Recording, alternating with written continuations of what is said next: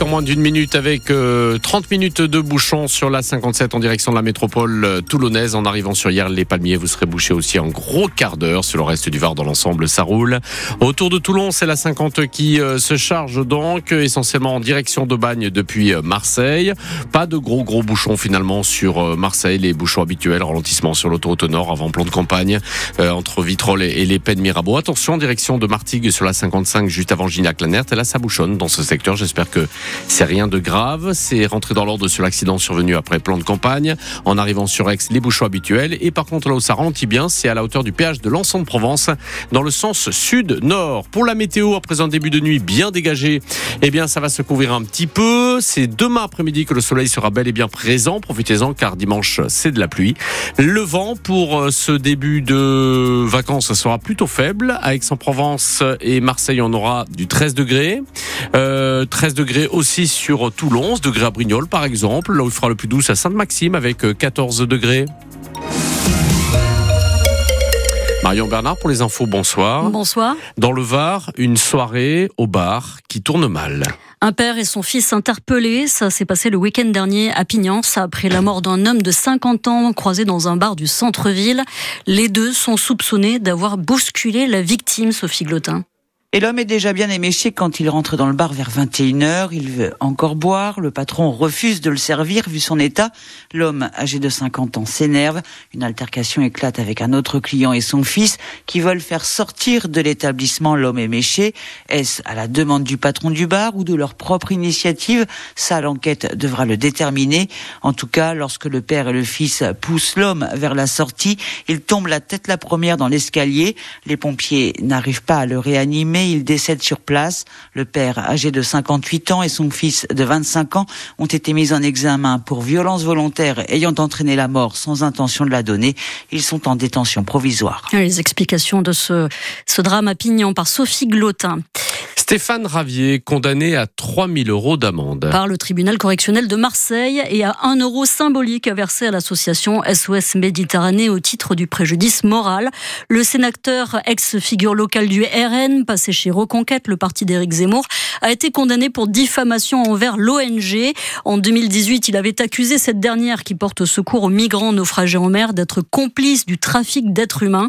Le tribunal a ainsi estimé que Stéphane Ravier ne disposait, je cite, d'aucune base factuelle suffisante de nature à justifier ses propos, excédant ainsi les limites de la liberté d'expression. Une veillée d'armes avant l'ouverture du Salon de l'agriculture. L'idée d'un grand débat agricole proposé par Emmanuel Macron demain matin a mis le feu aux poudres et ça malgré les annonces et les concessions faites aux agriculteurs depuis les mobilisations de ces dernières semaines. Il a suffi que l'Elysée propose aux collectifs écologistes des soulèvements de la terre de participer pour remettre une pièce dans la machine. Mais trop tard, cet après-midi, des tracteurs ont carrément défilé dans les rues de Paris et le syndicat majoritaire, celui de la FNSEA, a fait savoir qu'il boycottait cette rencontre dont il réclame justement l'annulation.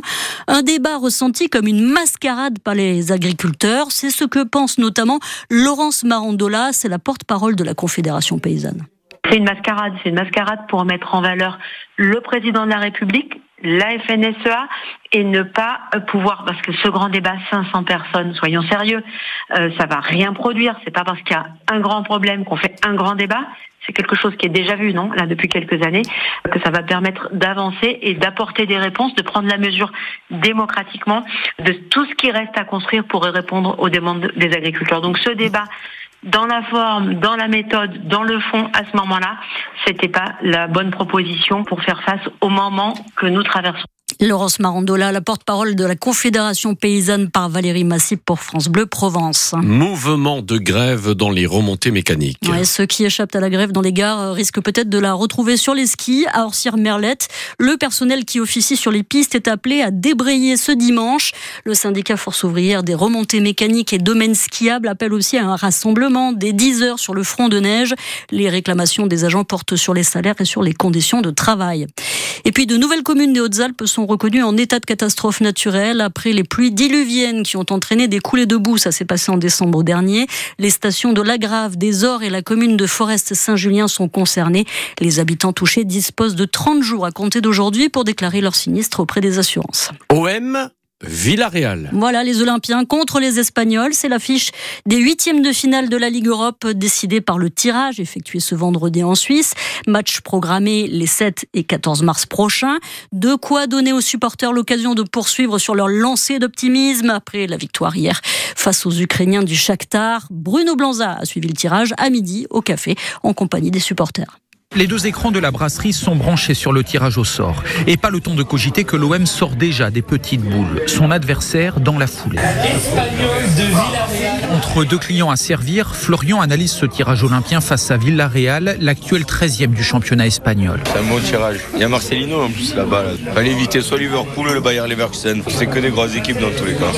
Mais l'OM, j'ai confiance, on va, on va, gagner. De toute façon, on n'a plus que ça à jouer maintenant. Et forcément, Marcelino est au cœur de toutes les discussions. Lui, l'entraîneur de Villarreal, passé par l'OM en début de saison avant de faire ses valises après la réunion houleuse entre dirigeants et supporters en septembre. Ricard Ballon à la main, Christian veut sa revanche. Bien qu'on le ruine, quoi. Il nous a mis dedans, lui. Euh, il sert à rien, en fait. Euh, avec son 4-4-2 là, pourri, là, des années 60, euh, c'est pas, pas l'OM, c'est pas droit au but, quoi. Et ce passionné de l'OM, comme les habitués du Cendrillon, se met donc à rêver d'une présence en quart de finale de cette Ligue Europe. J'y crois même, ouais. Oh, ouais, c'est bon, on va le faire. Et à des l'OM. Voilà, ça va le faire. Un hein. reportage de Bruno Blanza qu'on va retrouver évidemment après ce journal dans 100% oui. OM avec vous, Laurent Melaine. Mmh. Un mot de rugby bah Oui, ce serait intéressant de regarder aussi le monde de l'Ovalie. Et ah la capitale du rugby, chez nous, c'est Toulon. Hein. Voilà, Rugby Club Toulonnais qui va se déplacer demain à Pau. Coup d'envoi à 17h pour cette 16e journée de top 14. Le RCT 6e au classement avec 37 points. Attention, ouais, c'est pas beaucoup. Obligation de victoire pour les Toulonnais. Juste derrière, hein, en embuscade, 7e avec 36 points. Et puis pour terminer, sachez-le, Marseille est dans le top 100 des meilleures villes du monde. Alors évidemment, pour les Marseillais, elle va être à la première place. Hein. Mais cet agenda mondial des sorties place tout de même la ville à la 45e place.